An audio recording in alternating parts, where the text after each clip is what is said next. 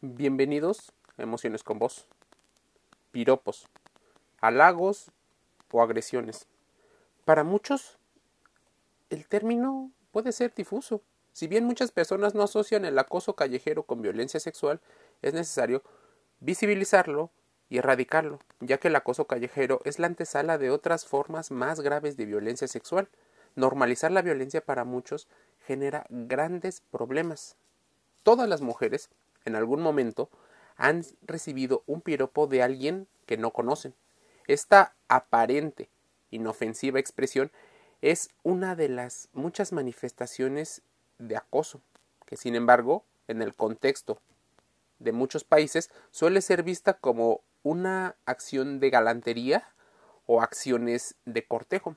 La normalización de estas formas de violencia contra las mujeres podría ser visto como algo exagerado, pues tendríamos que estar hablando entre distinguir entre la violencia y entre el halago, no solo en la percepción de nosotros mismos acerca de los comentarios, sino también entender el lenguaje que se está utilizando y el contexto en el que se está utilizando. Muchas veces cuando se hace alusión al físico, podría ser considerado como agresión. Entonces, ¿cómo los piropos podrían reforzar el autoestima de nuestros seres queridos más allá de comentar el término físico? Existen psicólogos que explican cómo de forma involuntaria podemos hacer más mal que bien al realizar un cumplido. Se puede halagar sin recurrir a la apariencia, y existen diferentes frases. Déjame decirte una estadística. El 86% de las mujeres españolas reconoce haber sufrido acoso callejero y casi el 15% de las trabajadoras sufrió acoso sexual en el trabajo durante el año 2019, según un informe en España. Aquí vamos a aclararlo. Hay personas que no lo perciben. Es más, ni siquiera piensan. Es más, consideran que podría esto ser una broma. Vivimos en una sociedad obsesionada con el físico, de las redes sociales, el cine, las marquesinas de los autobuses, los centros comerciales. Todo nos recuerda la importancia del aspecto físico. Muchas personas sin acné, sin celulitis, sin estrías, sin palidez, sin grasa, sin enfermedades. Esa es la idea de la venta. Tiene que encajar con las fotografías previamente editadas, el Photoshop y demás editores de fotografía. Al final es inevitable promover el culto a la apariencia y el culto al cuerpo, y con nuestro lenguaje seguimos perpetuando esta obsesión con la belleza, pero solo con un ideal inalcanzable, ese que parece más una situación de deseo. Como acabamos de ver, el lenguaje tiene mucho peso en nuestra forma de pensar y sobre todo cuando entran en juego los complejos y las inseguridades. La forma en que nos comunicamos con los demás y sobre todo con nosotros mismos acaba perpetuando ciertos prejuicios, pero también tienen el poder de romper con ellos. La importancia de los piropos para nuestra autoestima podría ser un tema sumamente importante. Cuando hablamos de piropos es importante diferenciar entre los comentarios de un desconocido y el acoso callejero, así como los cumplidos por parte de alguien con quien tenemos más confianza. Es más, podría haber acoso de las personas con las que confiamos y respeto de las personas que desconocemos. Así que ten en cuenta esto. Los piropos son parte de nuestra comunicación. Nos gusta gustar, nos gusta agradar y también pertenecer. Así que en una conversación es habitual introducir pequeñas muestras de afecto hacia nuestro interlocutor.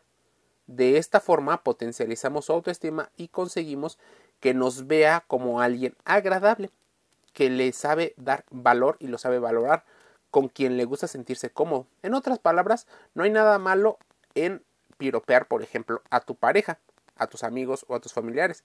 El problema es hacerlo fuera de contexto, hacerlo como y cuando eres un individuo desconocido. Pongamos en situación. Quedas con un amigo, amiga y hasta ahí un ambiente de confianza. Pero si alguien en la calle te lo dice, podría ser una situación algo agresiva. ¿Que se puede extrapolar en ese comentario? Bueno, adelgazar es algo positivo y deseable para muchas personas, pero puede que no estemos hablando de la historia de cada uno de ellos. Ahora, podrías meterte con tu físico y meter una inseguridad, pero pear sin aludir al físico es posible. ¿Y cómo lo podrías hacer? Algunas de las situaciones es me encanta hablar contigo porque siento totalmente comprendido o porque tenemos cosas en común. Hasta el momento me haces reír. Eres muy agradable. Tienes una gran plática. Estoy orgulloso de ti. Cuando me das tu opinión consigo, gracias por ser mi amigo, pareja, padre, amigo, lo que sea. Admiro tu forma de gestionar tal problema. Tienes un gusto musical que me parece agradable o increíble. Y así demás halagos que podrían no aludir al físico. Los piropos esconden tal vez algo de nosotros mismos. Lo que muchas mujeres no quieren escuchar es que en ocasiones ir hablando de esta manera podría en algunos casos verse robotizado. Y a nadie tampoco le gusta que nos veamos poco honestos. En pocas ocasiones hemos escuchado proferir expresiones denigrantes y vejatorias. Es más, en muchas, no en pocas, en muchas, todas van dirigidas a la mujer. El lenguaje se convierte en una arma, pero también en una defensa.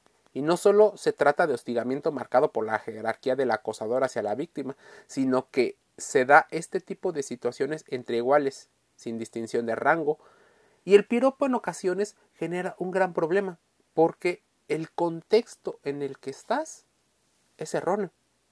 Por ejemplo, estando en la calle, hacer una alusión al físico de otra persona, ya sea hombre o mujer, aunque normalmente lo sufren las mujeres, existen piropos también hacia los hombres y acoso hacia los hombres, porque lo existe, porque lo hay. El lenguaje se convierte en esa arma.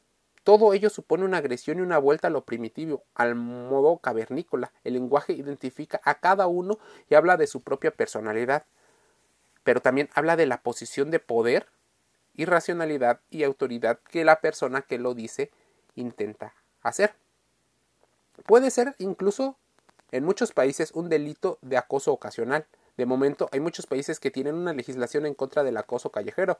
Portugal, Bélgica y Holanda, así como Perú, Chile y Costa Rica, tienen estas legislaciones que evitan reducir, bueno, que evitan que se siga eh, ocurriendo las incidencias del acoso callejero.